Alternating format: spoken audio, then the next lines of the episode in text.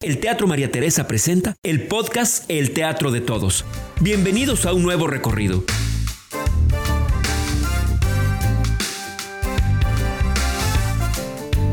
Tercera llamada. El teatro de todos, porque, bueno, pues están las firmas de todos, el pues, es del barrio, este, está la placa en memoria de toda la gente que se ha ido, y en las butacas hay como placas de mucha gente que nos ayudó. Entonces, de alguna manera dijimos, bueno, pues es el de todos, ¿no? Y entonces lo que hacemos es jugar a que vienes al teatro y pasamos por diferentes lugares, por diferentes pequeñas secciones, ¿no? Que es como la cartelera, el lobby, la taquilla, la sala, el baño, la dulcería, los camerinos, ¿no? Y en cada una de estas áreas te voy a hacer como determinadas preguntas. ¿Ok? ¿Estás lista? Sí. Para saber qué vamos a ver, la cartelera. Carla Constantini, estamos en la cartelera, así es que vas a responder solo una vez, solo puedes usar una vez la palabra muchas y solo puedes usar una vez la palabra ninguna. Todas las demás las tienes que responder con una cifra, con un número. Ok. ¿Ok? ok. Bien. Hijos, Una. padres. Muchos. Ya no puedes usar la palabra muchos. Mascotas actuales, Tres. carreras profesionales, Dos y media. parejas,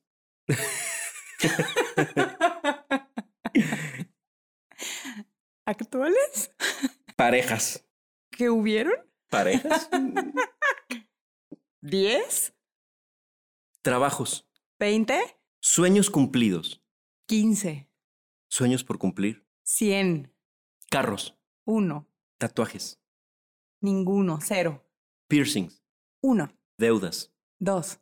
proyectos actuales. Diez. ¿Cuántos cambios de casa has tenido? Once. ¿Mejores amigos? Cinco. ¿Cuántas veces has tenido sexo? Espero que más de doscientas veces. ¿Cuántos viajes increíbles? Seis. ¿Cuántas veces te has enamorado? De neta. Cuatro. Número de veces que has estado a punto de morir. Una. Pérdidas cercanas y dolorosas por el COVID. Una. Número de meses que respetaste el encierro. Cuatro. Arrestos. Cero. Número de veces que has sido violentada en la calle. Mil.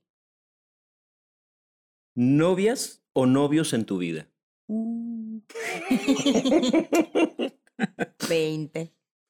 Accidentes de auto. Dos. Asaltos. Uno. Fracturas. Cero. Cosas de las que te arrepientes. Eh. este. Mucha pérdida de tiempo enamorada. Ok. ¿Paracaídas? No. Eh, ¿Bungee? Mm, mm. ¿Operaciones? No. Cero. Cero. Bueno, cesárea. Cuenta, cuenta. ¿Libros leídos? Ay, espero que. No 100. No, no tantos 80. cin- No. Borracheras fuertísimas, así de... Sí. No, no, ¿cuántas? Eh, yo creo que unas cinco sí tengo. Experiencias paranormales.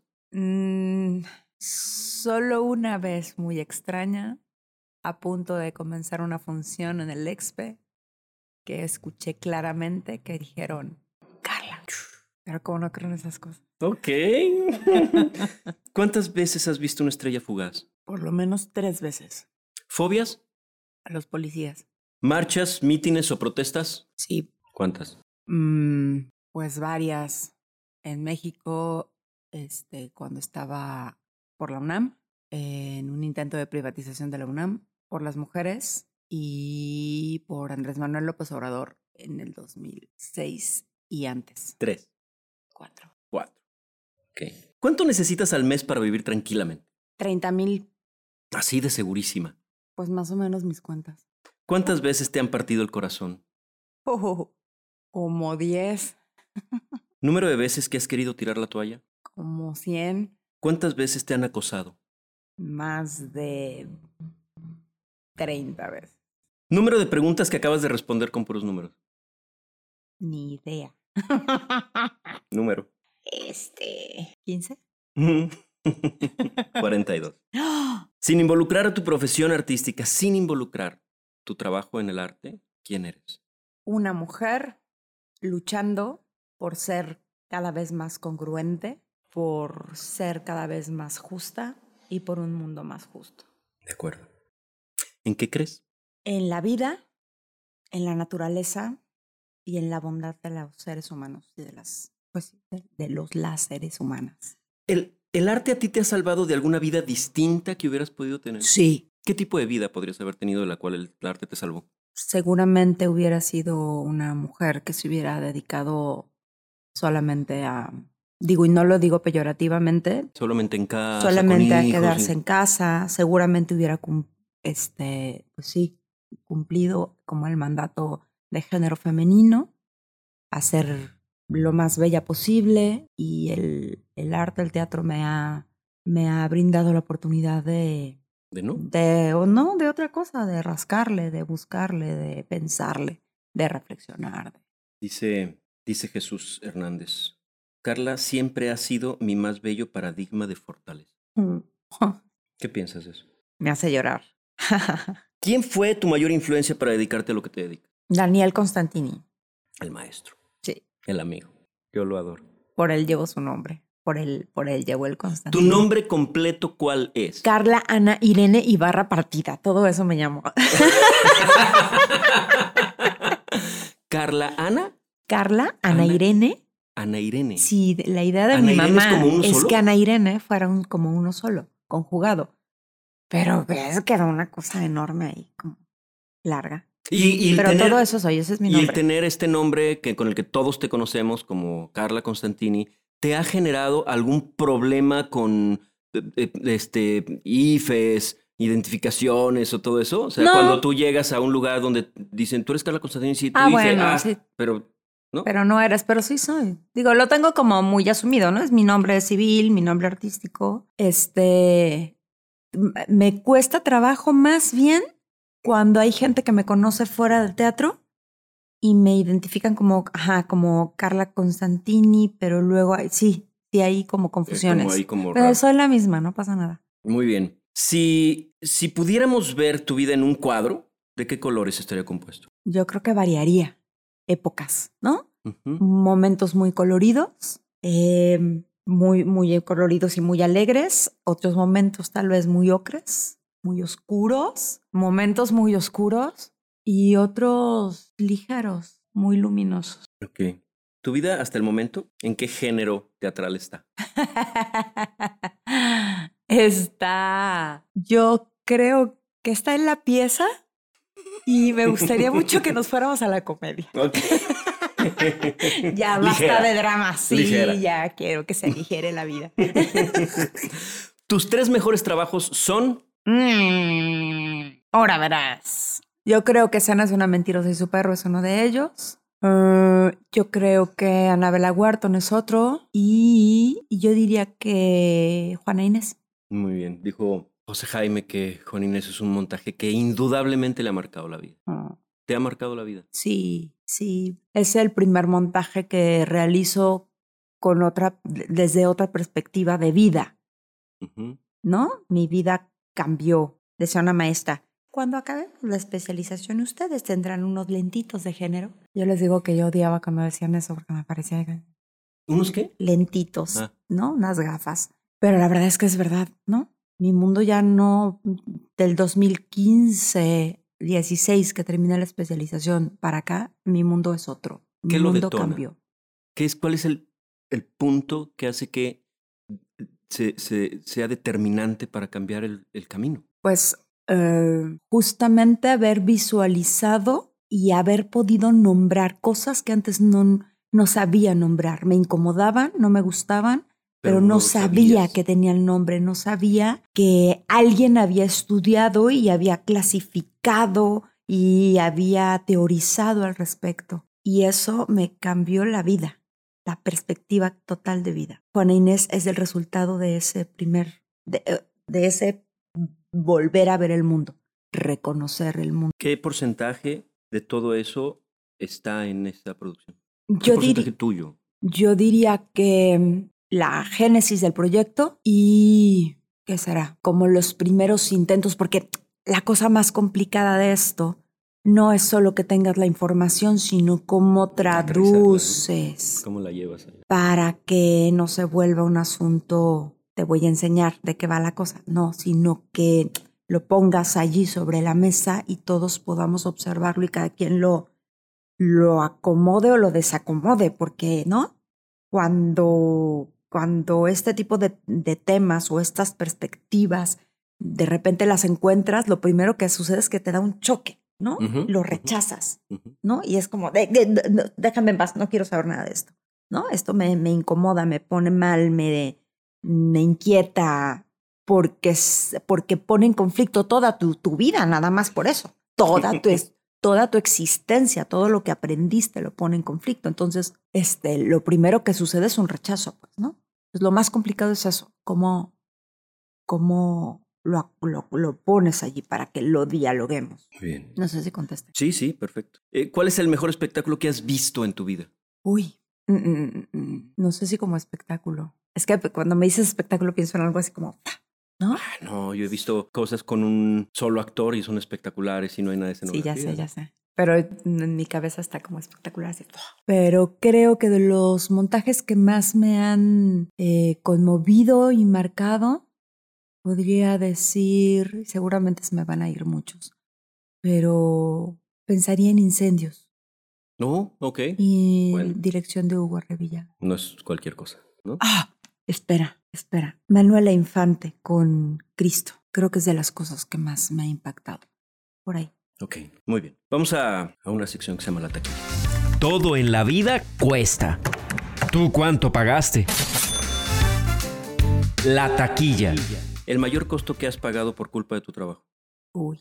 No estar en varios momentos con Dania. ¿Con tu hija? Y no estar con mi hija y no estar en los momentos importantes en las vidas de mis amigos muy cercanos. ¿Te apoyaron siempre?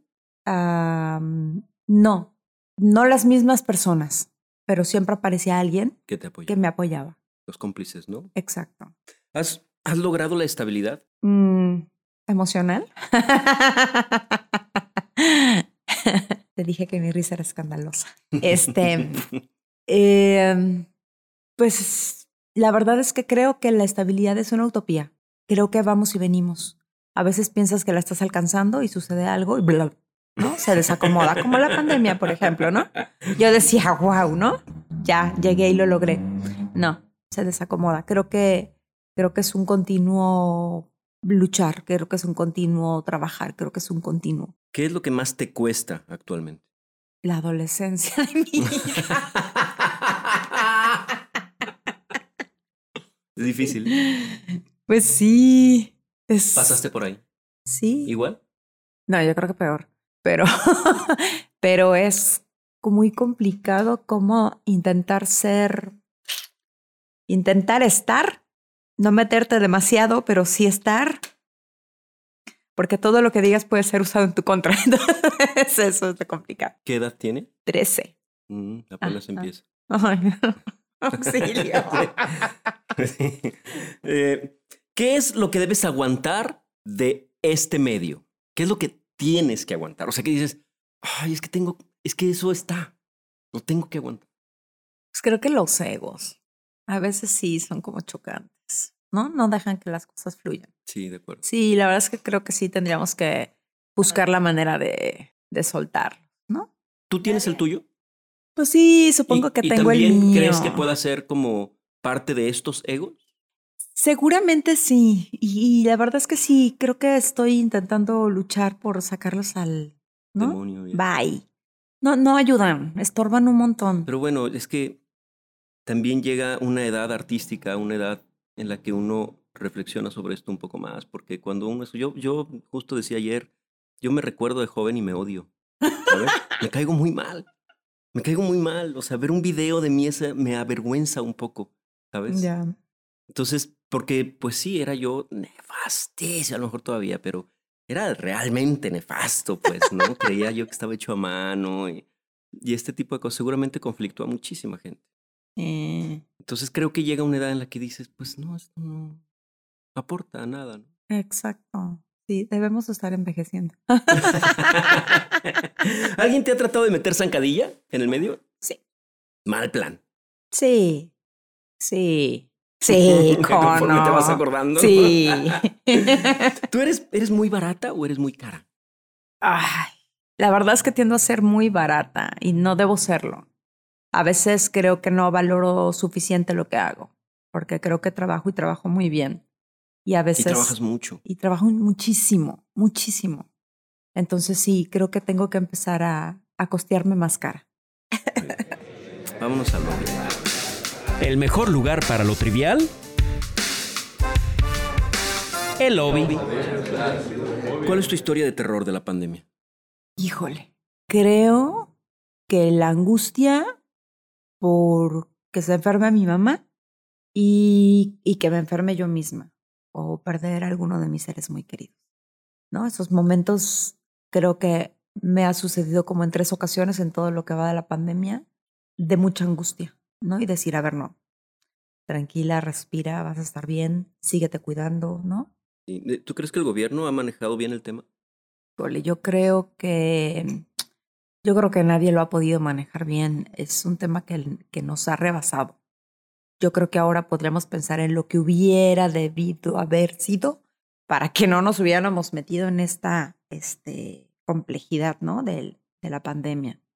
Yo creo que los agarró, que no se la imaginaban. Así como nosotros pensamos, de aquí a ¿Qué va a durar esto? Tres meses. ¿Qué diablos? Tengo un colchoncito y aguanto perfecto tres meses con los teatros cerrados y las escuelas cerradas. Pues yo creo que al gobierno le pasó exactamente lo mismo. ¿eh? Yo Yo, creo que contigo. no, no la venían, no, no, no, no alcanzaron a ver la dimensión de lo que venía. Yo, Nadie Yo lo creo que es la primera pandemia para todos, incluido el gobierno. Exactamente. Entonces, no, no tenían experiencia. Yo espero que ahora la tengan porque a lo mejor no será la última, según dicen por ahí, quienes saben. Este, sí, creo que nos agarró muy, muy de ¿Te sorpresa. vas a vacunar? Sí. ¿Cuál es tu postura ante la legalización de la marihuana?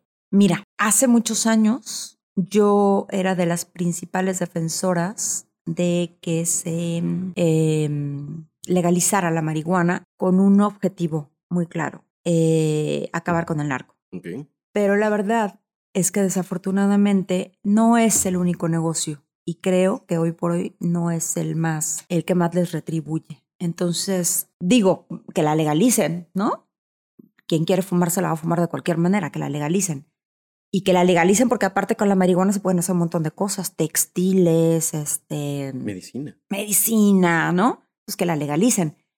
Pero ese objetivo que yo pensaba, ahora lo veo muy inocente, este, pues la verdad es que no va a llegar, ¿no? O sea, ¿tú crees que vaya a reducir el tráfico, por lo menos? Pues la marihuana sí, pero desafortunadamente hay otras cosas que me preocupan más, ¿no? Como la trata de personas, como este, pues otras drogas más duras, ¿no? Entonces creo que lo que va a pasar es que se van a, a- o no, no lo sé de cierto, ¿no? Pero pienso, si nos quitan esto, pues tenemos esto otro, ¿no? Vamos a secuestrar más gente, vamos a este, pues eso, la trata de personas me- me- es algo de los temas que más me, me mortifican. ¿Tú qué crees que nos falta para entender el tema de la equidad? Voluntad, querer entenderlo. ¿Todos? Sí, sí, porque no es un tema que le, es decir, no nos toca solo a las mujeres entender el asunto de equidad, porque estamos padeciendo la inequidad. Este, a, a los varones y a otros este, grupos minoritarios les pega durísimo también el asunto de la inequidad. Entonces creo que es un asunto que tenemos que atender todos. Digo, las mujeres, si hablamos como en este género binario, somos la mitad de la población, ni más ni menos Más de la mitad. más de la mitad de la población que no tiene los mismos derechos que la otra mitad de la población. ¿No? Es como, como ¿por qué? ¿No? Es un asunto de voluntades, de querer entender. qué ¿Voluntades pasa. a qué niveles? Todos. O sea, para que se pueda resolver. Que bueno, sabemos que esto llevará muchísimos años, ¿no? Lamentablemente. Mira, pero sí y para no. que se pueda resolver, ¿en qué niveles necesitamos que esto? En todos. Este, creo que esto, para empezar, es un asunto personal y como dicen por allí, lo personal es político. Este, y a mí me entusiasma muchísimo que hace cinco años esto era un tema del que no se hablaba. ¿no? Por allí había como, ¿no? Lucecitas de gente que estaba como luchando, pero poco sabíamos. Mm. Y de cinco años para acá ha venido como una revuelta que a mí me hace mucha ilusión y me da mucha esperanza. Y del año, del, del 8 de marzo del año pasado para acá, el crecimiento ha sido exponencial. a mí me da muchísimo gusto. Estamos haciendo un proyecto que se llama Diálogos por la Equidad, con varios temas, justamente. Y a mí me da mucho gusto, por cierto, este, invitadísimo este 27. Ay, no tienes función. Este, escuchar a la gente. La, la, gente se mueve ya desde otro lugar, ¿no? Los jóvenes, las chicas están en, en otro lugar, respondiendo desde otro lugar. Por lo menos en la teoría, porque esa es la otra, ¿no? Una cosa es la bonita teoría y otra cosa es cuando estás frente a frente, ¿no? Con la situación, ¿no? Entonces, pero se está moviendo, se está moviendo. Yo creo que si en, en lo personal todo el mundo empezamos a trabajar, sí o sí vamos moviendo a las, no sé si llamarles a las bases o a las estructuras de gobierno y están modificando planes y están modificando muchas cosas. Entonces creo que se está, que se tiene que mover de todos lados, pues. ¿Tú consideras, por ejemplo, en un tema delicado decían que hay, ahorita, por ejemplo, en, en la Iglesia Católica se ha negado a darle la bendición a las parejas homosexuales, ¿no? Y entonces un grupo de sacerdotes en el Vaticano dijo, pues nosotros nos rebelamos y nosotros sí lo vamos a hacer, ¿no? Pero de igual manera, en un montón de países, la, diversidad de género o la equidad de género están muchísimo más avanzados que nosotros. ¿Qué es lo que hace que ellos estén en circunstancias más favorables? ¿La voluntad nada más? Pues varias cosas. Yo diría que por un lado la educación, el nivel de educación. Desafortunadamente en México no tenemos un nivel de educación al mismo nivel para todos, ¿no? Uh -huh. Somos 129 millones de mexicanos y tenemos ¿cuántos millones en extrema pobreza? No. Entonces, bueno, ya desde allí, ¿no? ¿Cómo podemos pensar que un grupo luche por sus derechos, ¿no? Si no tiene la educación. Si no tiene la educación para ello, porque es, es un asunto de formación, pues, ¿no? Es un asunto de formación. Pues eso. Creo que básicamente la educación es lo que puede hacer como la gran diferencia, ¿no? Para que la gente diga, mmm, a ver, algo aquí está mal, ¿no? Luchemos por ello, vayamos por ello. Dice alguien de ti, Carla comenzó siendo mi maestra. Primero de actuación y luego quizás sin proponérselo me introdujo al feminismo con la paciencia de quien sabe que la otra tiene un proceso diferente. Y así, en ese tramo, la entiende y la respeta. Yo me quedaba calladita, asistiéndole la dirección al maestro Constantini y la miraba con una mezcla de admiración y deleite, tan precisa, tan entregada. Luego tuve la fortuna de ser su compañera, de jugar con ella como niñas en el escenario y de abrazarla al final de la ficción sin querer soltarla en la realidad. Después, al compartir giras, secretos, lágrimas, risas y alguno que otro pulque, nos hicimos amigas. Ahora sé, de verdad lo sé, y me siento la más afortunada que somos familia. A Carla le debo mucho más que el teatro, le debo un ejemplo de vida, de tenacidad, de sobreponerse al miedo, de reír con gozo, de maternidad y de amor, porque ella sabe amar así como actúa desde el dedo chiquito del pie hasta el último de sus cabellos. Te amo, Paloma Domínguez. Esto es brutal, ¿no? Esto no lo genera cualquiera, ¿no? No, qué bonito. Está padre. ¿A quién le debes generar todo esto? Aprender a generar todo esto. Pues tengo gente valiosa en la vida, ¿no? Que me ha dado muchas cosas muchas, muchas cosas. ¿Con quién te gustaría trabajar? Mm. Me gustaría trabajar. Habla de alguien de aquí de Jalisco. Oh, tengo muchas ganas de trabajar. Tengo muchas ganas de trabajar con Karina Hurtado. Okay. Tengo muchas ganas de trabajar. Y estuvimos bien cerquita, ¿veis? Íbamos a hacer un proyecto juntos. Sí. Este es una mujer que admiro, que me gusta su trabajo, que me gusta su disciplina, ¿no? Su, su presencia en la escena es un monstruo. fuerte. Monstrua. Este, sí, tengo ganas de trabajar con ella. Mm, ¿Con quién más tengo ganas de trabajar? Tengo ganas de trabajar con, con varias personas, pero ahora no, no se me vienen a la cabeza Muy necesariamente. bien. Eh, ¿Cuál ha sido tu viaje más inolvidable? África. ¡África! ¡Fuiste a África! ¿Qué es eso? ¿A qué fuiste a África? Pues, fue una experiencia hace algunos ayeres, en realidad iba a, a visitar los campamentos de refugiados de los saharauis en el desierto del Sa- Sahara. Diosito santo. A todo eso. Y este, Todavía no eras mamá. no, ¿Qué edad tenías? tenía, ahora verás, 30 y 30, 31, por ahí. Y entonces... ¿No te avergüenza decir tu edad? No, para ¿Qué edad nada. tienes? 47. 47. Sí. Este, porque a mí me avergonzar.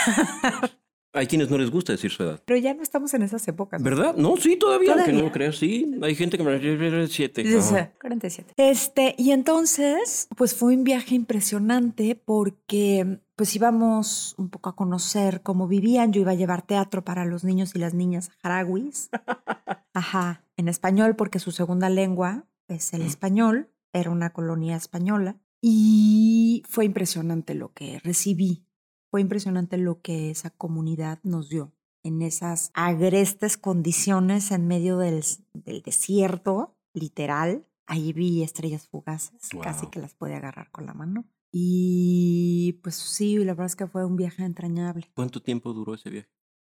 Allí en los campamentos, creo que estuvimos 15 días Mm, y visité por primera vez España, yo no conocía. Bueno, estuve en Madrid, pues, ¿no? Estuve una semana en Madrid, ¿no? Conocí Argel, me tocó estar unos dos, tres días en Argel y vivir, eh, eh, creo que en ningún lado había sentido tanto temor de las miradas de los hombres como ahí. Creo que no, no me atreví a caminar una Usan- cuadra yo sola. Las mujeres traen una especie de burka ¿Burka? y los hombres te miran con unas miradas tan penetrantes que te atraviesan, de verdad te atraviesan. Wow. Ni siquiera divinosas. Es un asunto de poder durísimo, Violento. muy violento. Bien, vamos a los placeres. Vamos un poquito como al lado de la dulcería. Placeres hay muchos. Para eso está la dulcería. Tu mayor placer. Reírme. ¿Dulce o salado? Ay. Salado. ¿Agua o coca? Agua. Odio la coca. ¿De verdad? sí. Tan rica que es, hombre. No, no me gusta. ¿A qué actor o actriz le invitarías como un combo así de palomitas y refresco porque te encanta su trabajo o porque te encanta? Mm, ¿De dónde sea? Sí, ahí ahí traté de comprometer a pues, Jaime que me dijera de aquí, pero no, No, no lo hizo. no. Están muy cerquita. Está muy cerquita. Ay, hay un actor que siempre se me olvida su nombre, pero me gusta mucho su trabajo. A ver si tú vas a saber cómo se llama. Es que siempre caracteriza, aquí lo tengo en la punta de la boca, en la punta de la lengua. Este, siempre te, te puede impresionar porque siempre hace cosas súper distintas. ¿De cine? Sí, de cine. Ay, maldita. Y aquí lo tengo. ¿Alguna película? Es que soy malísima para los malditos nombres. Ay, aquí lo tengo en la punta de la lengua. ¿Cómo es? Híjole. Ay, no, lo recuerdo ahorita así con sus lentes, su bigotito. Lentes, Es bigotito. muy bueno. Y ha hecho cosas así que no te, no te la crees, ¿no? Completamente. Lentes, bigotito, porque así es, o lentes, bigotito no, no, por alguna película. en un carácter, en un, ¿no? Caracterizando a un personaje. Ay, no. fue Bueno, existe. Sí, existe. Muy bien. ¿Qué tipo de teatro es el que amas ver? El que me conmueva. Cualquiera que te conmueva. Cualquiera que me conmueva. No Cuando la cosa sucede- técnicamente que también No, no hecho ni... Sí, claro, es que va una cosa pegada con la otra, pues no. Sí, veo una cosa que no está como en- precisa en su Pero lugar. es que sabes que yo entrega recuerdo hace total, muchos no- años vi no en el conmueve. convento del Carmen en una muestra un trabajo de alguno de los municipios muy alejados del, de, la, de lo que deberían de vivir, ¿no? Como culturalmente. Y se llamaba Mundo Basura, ese trabajo. Y era, estaba hecho de la manera más amateur posible. Pero nos conmovió de tal manera porque era, había muchísimo corazón en, en los actores, que no eran extraordinarios, ni la iluminación, toda la escenografía estaba, se veía muy improvisada, pero el trabajo estaba, estaba lleno de pasión, ¿sabes? Y le dieron, de hecho, una, una mención especial en la muestra. Entonces, por eso te, te pregunto si tiene que ser técnicamente perfecto o, bien hecho o, o, basta con que sea una historia que te pegue? Es que te digo, yo creo que tiene que ser una combinación porque puede estar técnicamente perfecto y no pasar nada. Y he visto mucho. Sí. y, y eso, ¿no? Cuando el, cuando el alma está ahí presente, ya, es, creo que es lo que agradezco. ¿Alguna puesta en escena donde hayas tenido un contacto físico o alguna relación con otro actor, actriz, ha trascendido alguna vez el escenario? No. No. No. Categóricamente. No. Ok. Ni, ni, en tu, ni en ti. O sea, no porque realmente se dé un vínculo con la otra persona, sino porque en ti realmente digas, oh, esto sí me está sangoloteando todo el proceso. no, qué padre. No. Vamos a la sala. La función está por iniciar. Checa el boleto y toma tu asiento. La sala. ¿Cuál es tu top 5 de obras presentadas en Jalisco? Pueden ser tuyas también. Le voy a llenar con las mías. Este, bueno, me gustó mucho Mujer sin buitón. Ok. Bueno, lluvia implacable, querido. ya que lo tengo por aquí. Este, escurrimiento de anticoagulantes, por supuesto. El amor de las luciérnagas, terriblemente entrañable. Este. Escenas de una mentirosa. Creo que fue un trabajo muy lindo. Muy bien. Eh, ¿Hace cuánto que viste tu última obra de teatro? el sábado, el domingo. El domingo, exactamente. ¿Cuál fue? El Dragón de Oro. Muy recomendable, por cierto. Lindo, ¿verdad? Lindo trabajo. Y lo disfruté un montón. Yo también. Y, y el tema es brutal.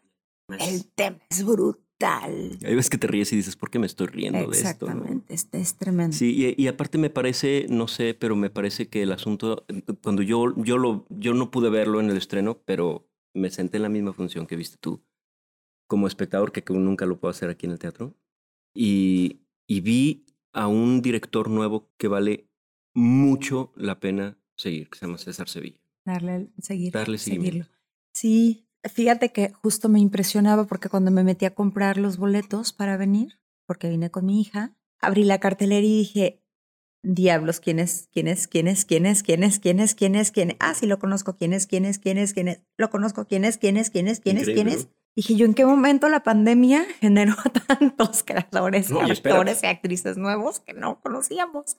Y que bienvenidos y bienvenidas, qué bueno. Claro, yo creo que la pandemia lo que hizo fue una contención creativa que está a punto de explotar. ¿no? Veremos películas, libros, series, obras de teatro, todo que tenga que ver con esto que es tan necesario hablarlo y decirlo. Claro. Eh, cuéntame qué es lo que más disfrutas de ir al teatro. Eh, hablo de toda la experiencia, desde que te estás preparando, o compras los boletos, o llegas al teatro, o las llamadas, o el obvio. ¿Qué es lo que más disfrutas de ir al teatro? De la experiencia. Pues todo, la verdad es que, como lo acabas de mencionar, es toda una experiencia, ¿no? Pero no hay algo que te hace hasta bailar de la emoción claro, sí, ¿no? en particular. El teatro me emociona en, sí mismo, pues, pero eso, desde que te estás preparando, ¿con quién vas a ir, no? Si, la, si con la amiga, con el grupo de amigas o de amigos, ¿no? Con la hija en este caso. Me, a mí me hizo mucha ilusión venir con Dania, ¿no? Porque adolescencia, del teatro. Entonces fue muy lindo que me dijera que sí y que estuviera tan contenta en el teatro encontrarme a gente querida en el teatro, eso me llena el corazón. Claro. ¿No? Eso me hace mucha ilusión siempre. Escuchar las llamadas me, me hace también que me lata el corazón. Y cuando un proyecto me emociona, ver ahí, ¿no? Las almas vibrando en el escenario, jugando, divirtiéndose, pues siempre, ¿sabes? Oye, ¿escuchaste quién es nuestra voz en el Teatro María Teresa? Sí. Y Dania volteó y me dijo, Javier Lacroix. Qué bonito, ¿verdad? Lo amamos. Lo amamos con todo el corazón, sí. ¿Qué buscas cuando vas al teatro? Respuestas y preguntas. Yo siempre, siempre que voy al teatro, creo que siempre voy en búsqueda de eso. Respuestas y preguntas. Respuestas a las cosas que yo misma me pregunto y me pregunto y me pregunto. Y respuestas u, otras preguntas que no me he hecho. Siempre creo que es mi lugar de, de eso, de ir, de seguirme cuestionando la vida. El teatro, el teatro es eso, me gusta mucho. Me gusta mucho salir y, ¿no? Darle vueltas, ¿no? Sí. ¿Comedia o drama? Las dos, las dos. tienen sus maravillosos encantos. A ver, ¿musical o teatro convencional? Te odio. es que Mauricio sabe que a mí la comedia musical no me encanta. Sin embargo, hay algunas que me gustan mucho. Y que puedo ver varias veces. Te voy a decir mis favoritas. A ver, a ver. A ver, a ver, a ver. A ver. Este, Cantando bajo la lluvia. Ah, bueno, un clásico. sí. Violinista en el tejado. Muy bien, eres muy clásica. Eh, sí, todas clásicas. Este, La novicia rebelde. ¿Ves? Creo que es así como de mis favoritas.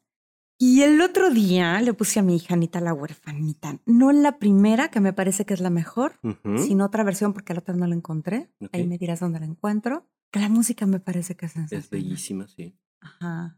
Y bueno, creo que tengo varias que ver todavía. En deuda a alguien que le gustaban mucho las comedias musicales y ya no está aquí con nosotros. Y también hizo su gran esfuerzo porque me gustan. Entonces, en su memoria veré todas aquellas que no he visto. Muy bien. Vamos al escenario. Luces al 100 y abre el telón. El escenario. ¿Qué es actuar? Es, es una bonita mezcla entre estar, jugar, pensar, respirar con el otro, con la otra que tienes allá a un lado, con el público que está ahí enfrente, con, con un universo distinto. Es, pues eso. ¿Qué es dirigir? Wow. Creo, yo hablaría de dos cuestiones. Una, el universo concreto que te imaginas o el universo total que te imaginas, que quieres ver y plasmar. Y por otro lado, cómo, cómo eres esa guía que ayuda al otro a dar lo que tiene que dar, a dar lo mejor de sí, ¿no? Cómo estableces este espacio de total confianza para que quienes están allí arriba brillen con toda la luz. ¿Por qué hay gente que no puede dirigir? O sea, ¿qué es lo que no tienen? Hay actores extraordinarios que no saben dirigir, que no pueden dirigir, que no, no encuentran. ¿Qué será? ¿Sabes? No sé. Tú creciste viendo a uno de nuestros directores favoritos, ¿no? Crear y crear, crear. Tu padre es uno de los seres más apasionados. Y a mí me gusta mucho imitar cuando dirige como que empieza gritoneando y acaba casi casi diciéndoselo en susurro al mismo, ¿no? De la pasión que tiene. ¿Crees que eso se hereda? Yo- no, no se le da, pero sí se aprende. Ah, esa pregunta viene después, justo. Sí, porque yo creo que algo que yo, yo disfruto mucho dirigir y disfruto mucho dar clases y creo que aprendí la pasión de Daniel. Yo de verdad amaba verlo dar clase y verlo dirigir. Creo que, creo que eso, pues es que es algo que disfrutas. Yo disfruto mucho dar clase, mucho, mucho. ¿Eres una formadora de actores? Pues del pedacito que me toca. Tu papá es un gran formador de actores. Sí, es un gran formador de actores. Yo creo que del pedacito que me toca estar con ellos y acompañarles, creo que dejo semillitas importantes. Me consta. Sí, ¿Qué es el teatro? pues en mi caso, mi vida misma, mi refugio, mi, pues sí, mi vida, mi pasión, mi, sí. Eso. ¿Y qué es, qué es el aplauso, Carla? Creo que es el momento donde encuentras como la retroalimentación a lo que estás haciendo. Yo me he cuestionado mucho, por ejemplo, cuando estoy de este lado y aplaudo, que no siempre el aplauso es como, "Ah", pero a veces es porque estás, sabes, como Un poco en shock. en shock. Y arriba, cuando el aplauso no es, "Ah", siempre es como, Ah, no les gustó. ah, Ajá. no está bien, ¿no? Y no, creo que tenemos que empezar a, a soltar esas aprensiones que tenemos cuando estamos actuando. Que no sabes qué les pasó ahí abajo, les pasan mil cosas. Pero tiene que ver con las expectativas de nosotros cuando estamos sí, actuando. claro, y que nos han dicho, ¿no? Se levante y grite bravo. y no es cierto, lo que en realidad sucede es que a veces estás abajo y estás en verdaderos, a veces no tienes ganas de aplaudir, a mí me ha pasado. Y no porque no me gusta, sino porque estoy en shock, literal. De acuerdo. No, no puedo aplaudir porque estoy como en shock, ¿no? Cuando vi incendios me pasó. De verdad yo no podía aplaudir, estaba en shock. O sea, yo no quería despedirme de nadie, no quería saludar a nadie, estaba conmigo, conmigo y lo que acababa de ver y lo que le estaba pasando a mi mente, a mi cuerpo, ¿no? Estaba como justo, de verdad, no quería, no quería, no quería soltar esa sensación y no sé, como esta cosa de, no sé, adiós, qué diablos, ¿no? Te juro que salí lo más rápido que pude del teatro y este, íbamos en el camino, me acuerdo, y de repente lo único que atiné a decir fue hay que comprar un perro. Uy, me solté como vas a cuenta que me abrieron la llave. ¿Actuar es fingir o es vivir? Bueno, fingir no. Vivir, vivir porque estás allí en tiempo presente. Vives, experimentas. Sí. Dice Frank Rodríguez, me acuerdo cuando la conocí hace años. Me salió del corazón decirle, qué bonita. Y sonrió. Ahí estaba Marcos Vargas. Oh. ¿Qué pasa con la energía de los que se van? Mira, acabo de ver una foto con Marquitos justamente. Parece que en esos momentos hasta te visita, ¿no? O sea, hay como tanta coincidencia. Pues se quedan en el corazón, ¿no? Mira, me lo dices ahora y recuerdo su risa, su sentido del humor, ¿no? Todo el tiempo jugando, todo el tiempo queriendo pasarla bien, todo el tiempo, ¿sabes? Digo, yo que he sido como más, este, ¿no? Este, rígida en muchas cosas. Te juro, ahora estoy en esta cosa de, ay, a reírme, por Dios. ya, ya. ¿Quién de los que se han ido, de los muchos que se nos han ido, extrañas muchísimo? Bueno, Mauro Mendoza, con todo mi corazón. ¿Cuál es tu libro favorito?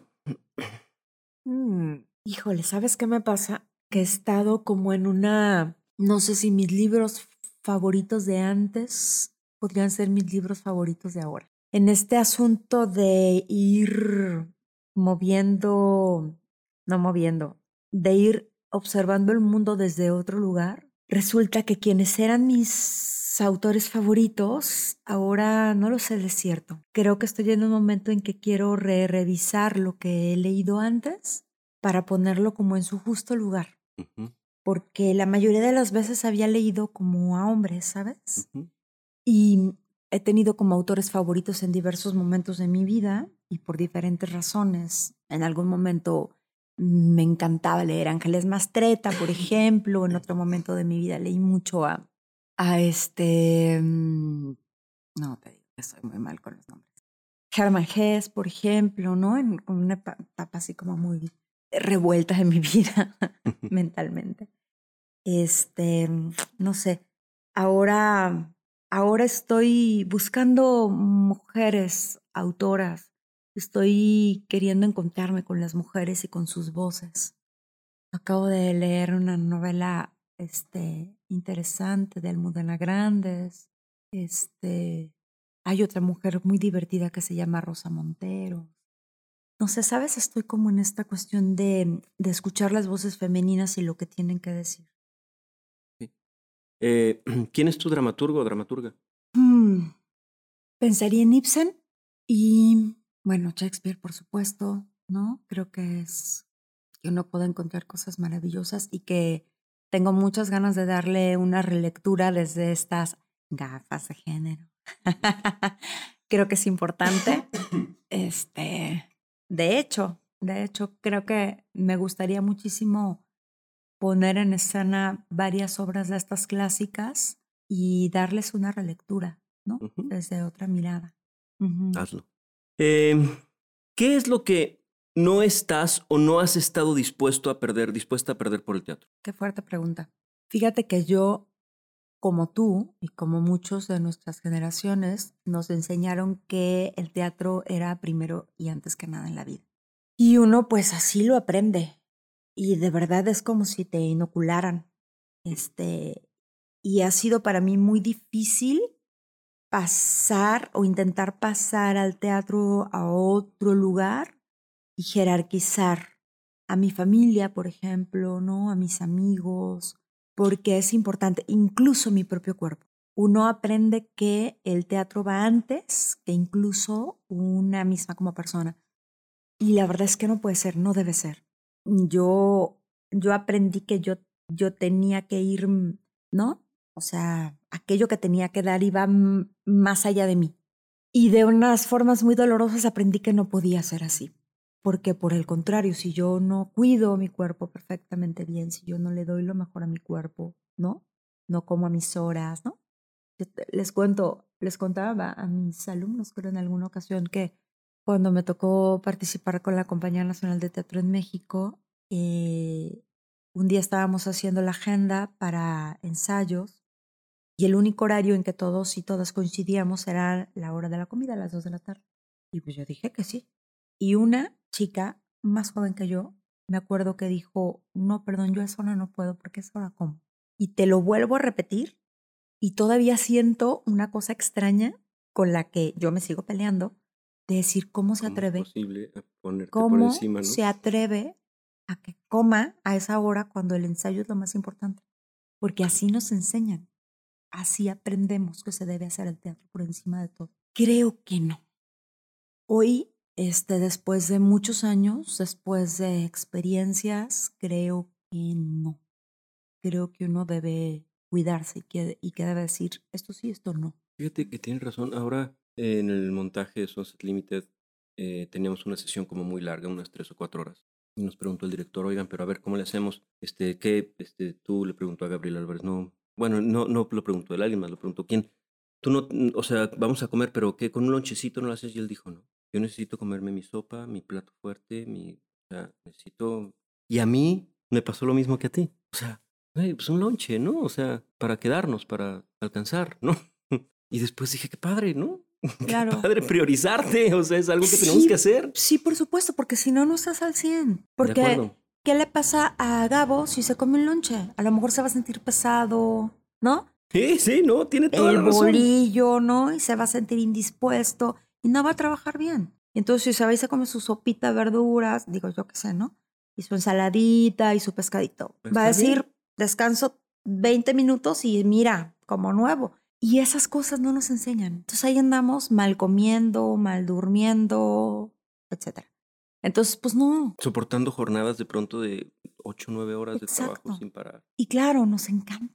Nos, por supuesto que nos encanta, pero no debemos pasar. Pero sabes que nos encanta y salimos y decimos, no, hombre, es que estuve en una sesión súper durísima, 8 9, o sea, también nos medio nos victimizamos un poquito, ¿no? Ante el exceso de trabajo, ¿no? Claro, pero sí, creo que sí es importante el autocuidado. Y, y el autocuidado tiene que ver con todo, ¿no? Con nuestras familias, nuestros hijos, nuestras hijas, este.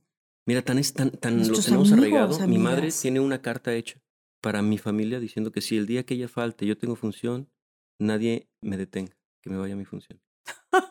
¿Sabes? ¿Y sabes qué es terrible? claro. Es que es, es terrible, porque aparte, es- aparte nos, por si fuera poco eso también nos enseñaron, ¿no? No importa la No condición. importa. Por encima de cualquier cosa, la función, ¿no? ¿sí? No me quiero ni imaginar, ¿no? Madre. ¿Qué es lo que crees que nos enseña, pero sí se aprende? Pues la pasión. Vamos un poco más a lo técnico, ¿vale? Todo trabajo lleva una técnica. Y para lo técnico... La cabina. ¿Existe la técnica sin estar acompañada del instinto? Creo que la intuición ayuda un montón. Pero bueno, la técnica te va a dar de dónde agarrarte.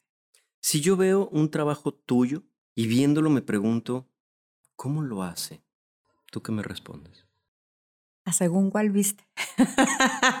Cualquiera de tus trabajos me puedo preguntar, ¿cómo lo hace?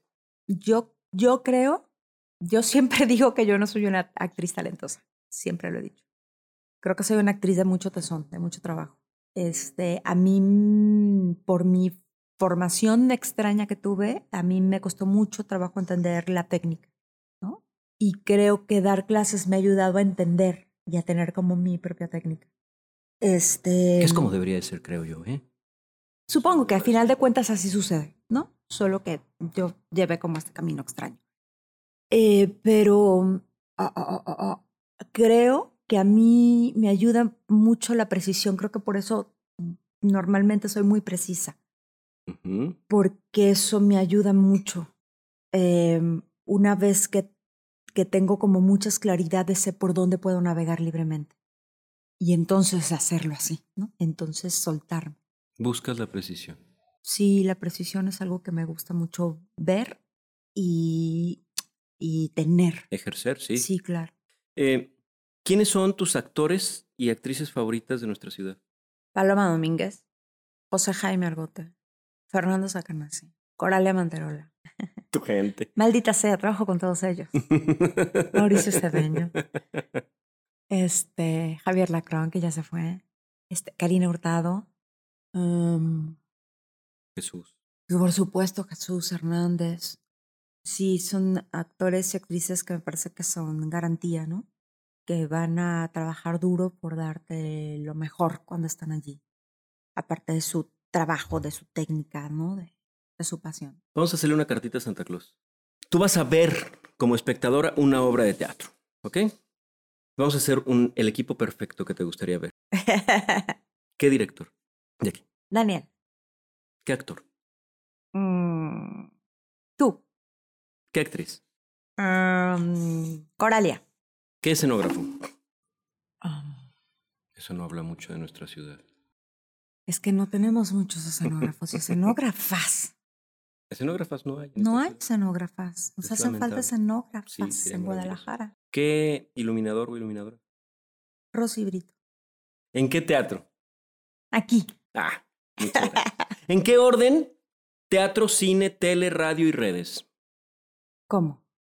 Ponme eh, tu orden de importancia. Para ti, ¿qué es más importante? En tu, en- para ti, para ti. No, no porque lo sea para el público en general. Teatro, Ah, cine, ya, ya. tele, radio y redes. Teatro. Cine. Tele, radio o redes. Redes. Radio. Y tele al final. Eres Yo teatrerizo. la puedo quitar. Por mí no existe. Yo no tengo tele. ¿Has hecho tele? Una vez. ¿Te gustó? No. ¿Te pagaron bien? Sí. Por eso, por eso nadie la quita. ya sé. Está bien, digan. Bien, vamos al baño. Algunas cosas apestan y se van por donde tienen que irse. El baño. ¿Alguna vez te has salido de alguna obra o algún espectáculo porque no lo aguantaste? Sí. ¿Puedes decir cuál?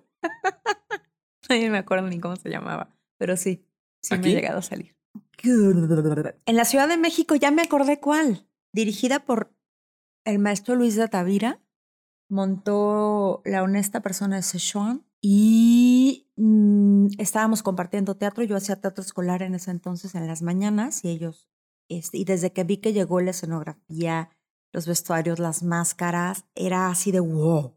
Yo tengo que venir a ver esto. El programa de mano me alucinó. Y entonces, no, me organicé muy bien para ir a ver la obra. Y entonces llegué al teatro, ¿no? Solita, me fui, de- ¿no? Al filo de la butaca, esperando que comenzara. Comenzó la primera escena, sale Héctor Holten, que es maravilloso, ¿no? Y los demás.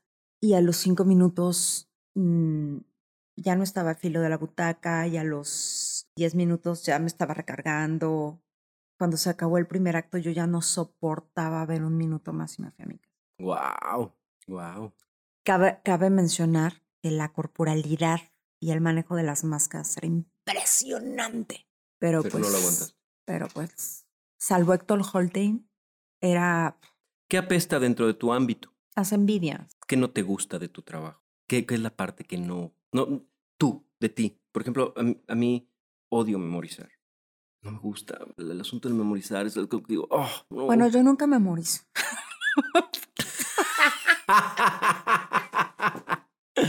Me odian. Este, no puedo memorizar. No puedo memorizar. ¿Cómo No, trabajas, no me entonces? funciona. O sea, cómo tomas la idea, lo comprendes. de tal forma. Exactamente. Voy, voy sobre la idea. Y de hecho es algo que hago con mis alumnos cuando trabajo con ellos. ¿no? Creo que es importante. Creo que es importante entender primero. Y las palabras es lo de menos. Después se acomodan solas. Pero no. Que Eh, me siente a memorizar me, me ¿Y qué parece es lo que no te gusta eso, memorizar? Este. mm, No, que no me gusta. No me gustan los ensayos nocturnos, los odio. Ok. Me gusta trabajar en la mañana. Yo soy Fresca. diurna, fresquecita. Me gusta mucho trabajar en la mañana. En la noche me parece una pesadilla, ya estoy cansada. Mm. Yo ya me quiero ir a mi casa. Anoche sí ya me quiero ir a mi casa. Sí. ¿Con qué tipo de obras no puedes? O sea, no. Musical. no. Este. Creo que. el- Ay, pues no sé. No sé, cosas como así facilonas no, no puedo. Sí, no. no. Si pudieras aventar por el caño una obra de teatro, ¿cuál sería? ¿El texto o el montaje? No el montaje. ¿Lo tengo que decir? Bueno, una vez participé en algo muy, de- muy desafortunado. Muy desafortunado. Aquí en Guadalajara. Aquí en Guadalajara. casi casi que decidí que nunca más volví a trabajar en un proyecto que no hiciera yo, ¿no? Ok. Que me garantizara que yo iba a gozar el proceso, porque eso es importante. Yo hace muchos años, muchos años, me prometí que mis procesos de trabajo y de creación tenían que ser gozosos. Cuando los procesos no son gozosos, no, No, como hay razón para estar ¿no? allí, ¿no? Exacto. ¿Por qué voy a estar padeciendo algo que amo? Entonces, es- ese fue un proceso que no tenía yo que estar ahí. Muy bien. Vamos hasta el camerino. Hablemos de lo que nadie ve. ¿Y eso se escucha? ¡Hasta el camerino! Primero vamos a... Vas a pasar por la dura prueba de la pregunta incómoda del Gabo. Ay, me asustan. Han estado tranquilas, han estado tranquilas. Este, pues bueno, en vista de que eh, tu papá es como una eminencia, ¿no? Aquí en la escena de teatro de, de Jalisco, pues, o sea, es referente de toda la gente que ahorita se dedica, yo creo. Eh, pues no sé, justo hablando como de la adolescencia de tu hija, ¿no? Y estas cosas, ¿qué proceso tuviste tú como para tratar de distanciarte a lo mejor de él? ¿O qué cosas hiciste como para tú encontrar pues como tu propio lugar en el teatro y que a lo mejor al final te acabaste dando cuenta de que a lo mejor muchas cosas sí, sí valdría la pena como rescatar, ¿no? Pero igual el proceso es válido, pues, obviamente. Uy. Qué complicado. Mira, cuando yo, eh, cuando Daniel llegó a nuestras vidas, o a mi vida en particular, pues yo tenía siete años, era muy chiquitita. Entonces me tocó vivir muchos años que mi mamá, al, al tener esta relación amorosa con Daniel, pues quiso entender qué era eso que hacía que se llamaba teatro, porque pues ni idea. Y entonces mi mamá empezó a dedicarse al teatro, empezó a actuar. Y entonces, pues los dos hacían teatro juntos y yo era chiquita y pues me llevaban con ellos. Entonces yo jugué muñecas en las butacas del experimental con mis suéteres, ¿no? Hechos bolita, durante muchos años, ¿no? Te, hablo de mis 7 a mis 12 años más o menos. Entonces, cuando pude quedarme en mi casa, en lugar de estar trasnochándome, porque aparte ensayaban de noche, entonces para mí era horrible. Yo creo que por eso odio ensayar de noche. Entonces yo quería quedarme en mi casa. Fue una época en que yo así alucinaba y odiaba el teatro con toda mi alma. Decía yo. Pero lo cierto es que en la escuela, en las clases de artísticas, hubo, pues supongo que vienen en las, en las unidades, teatro. Y nos dividieron en equipos y teníamos que hacer obras de teatro. Y yo, y yo no sé por qué, que sí sé, acabé dirigiendo todos los, los, los grupos o varios de los equipos, ¡Qué ¿no? Metiendo la mano en todos. Y curiosa, fue muy chistoso porque con un compañero montamos una cosa de Félix Vargas, por cierto. Este, y, y lo disfrutamos tanto que me acuerdo que los dos alucinábamos diciendo que cuando fuéramos grandes este, íbamos a actuar, nos íbamos a dedicar a actuar. Él se hizo abogado y hace otra cosa en la vida, pero este, pero bueno, yo supongo que que haciéndolo me fui como enamorando, ¿no? Aunque yo decía que no, yo quería ser bailarina. Yo tomaba clases de danza en ese tiempo. Tomé tres años, casi tres años de danza folclórica. Y pues yo quería dedicarme a la, a la danza. Alguien por allí me hizo creer, lo cual tampoco es cierto, que como era muy bajita y este, no podía ser bailarina. Y yo me la creí. Y ahora, este, pero bueno, el caso es que cuando llego a la prepa, curiosamente también me meto al taller de teatro, calladita, por supuesto, en mi casa no decía nada, pero me meto al taller de teatro y un buen día mi maestra, que era Pilar Esquivel, ¿Mm? hace una audición, bueno, no, ella no hace una audición, nos cuenta que su hermano va a hacer una audición porque van a montar el mago de Oz. Y yo me apunto para ir a hacer la audición y, y me quedo. De Dorothy. De Dorothy, por supuesto, tenía 15 años. Y fue una experiencia muy bonita, muy, muy bonita.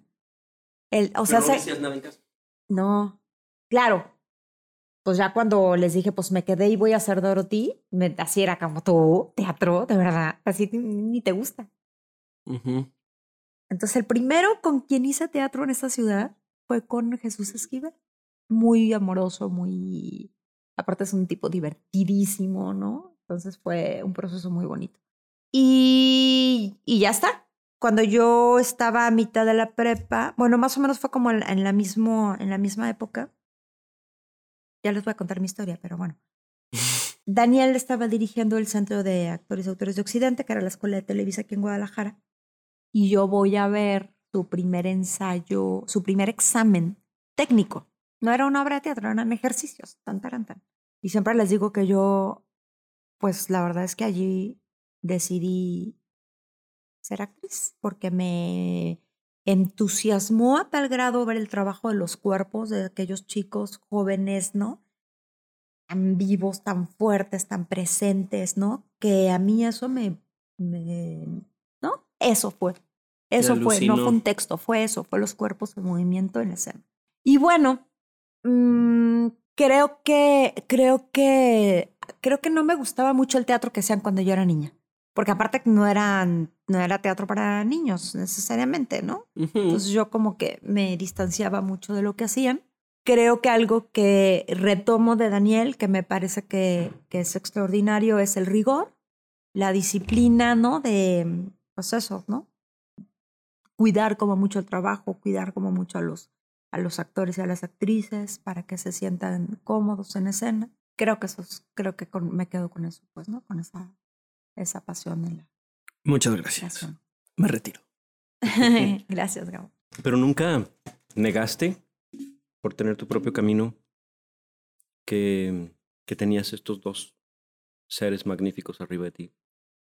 No. O sea, con tal de abrirte camino, no sé, alguna vez mi hija muy dolorosamente se presentó en un casting y le dijeron, ¿cómo te llamas? Y ella dijo, Regina. ¿Regina qué? Regina, nada más. y yo le dije, ¿por qué no dijiste cómo te apellidas? Me dijo, porque quiero hacerlo por mí. Y eso me dio mucho en la madre. Claro. ¿no? Ahora entiendo, claramente. Sí. ¿Alguna vez hiciste algo así? Pues fíjate que a mí lo que me pasaba es que me rechocaba que me dijeran, ah, es la hija de Daniel. Y yo decía, ah, que la chingada. Me llamo Carla, ¿no? y entonces algo que fue muy chistoso es que en alguna ocasión, cuando yo estuve en México y que, y que Daniel y mi mamá fueron a México, entonces ellos pasaron a ser, en lugar de ser el papá y la mamá de, pasaron a ser perdón. En vez de ser. Sí, el papá y la mamá, ajá, pasaron a ser el papá y la mamá de Carla. Uh -huh. Eso está bien padre. Entonces yo ya tenía nombre. Yo ya tenía un nombre que defender, ¿no? Eso, como lindo. Sí. Muy bien. ¿Tienes un ritual previo a una función? Normalmente no me gusta platicar antes de las funciones. Eres muy callada, sí. Sí. Y calientas muchas horas. Y caliento muchísimo. Sí. Toda una eternidad. Entre más años, más caliento. Sí, te veo y paso. Y no yo me vayan a fallar las rodillas. Y paso y voy, yo como, regreso y Carla sigue haciendo. Eh, vamos de salida. En el Actor Studio, cuando termina una entrevista, hacen las famosas preguntas de Bernard Pivot y yo quiero escuchar tus respuestas. ¿Cuál es tu palabra favorita? Pasión. ¿Cuál es la palabra que menos te gusta? Violencia. ¿Qué es lo que más te causa placer? Reír. ¿Y qué es lo que te desagrada? La hipocresía. ¿Cuál es el sonido o ruido que más placer te produce? El agua. Ah, qué bonito. ¿Y cuál es el sonido o ruido que aborreces escuchar? Golpes. ¿Cuál es tu grosería favorita? Me que la chingada. Es cierto. Aparte de tu profesión, ¿qué otra profesión te hubiera gustado ejercer? Filosofía. ¿Qué profesión nunca ejercerías? Contaduría. Si el cielo existiera y te encontraras a Dios en la puerta, ¿qué te gustaría que Dios te dijera al llegar? Ven, te abrazo. Dicen, Carla Constantini significa un ejemplo de entrega y amor por el teatro. Es un verdadero acto placentero el acompañarme de ella en la creación. Mi vida en el arte es un antes y un después tras haber trabajado con ella. Y la quiero montones. Persacana. Mm. Lo que todos tememos. La reseña. Tras el teatro de todos. ¿Qué te llevas de esta plática, Carlita? Me voy conmovida y agradecida. Te amo. Yo también. Te quiero mucho. Gracias por regalarme esto, porque seguramente será un registro importante para conocer a la gente que realmente hace. Gracias a ti. Te lo agradezco muchísimo. Gracias.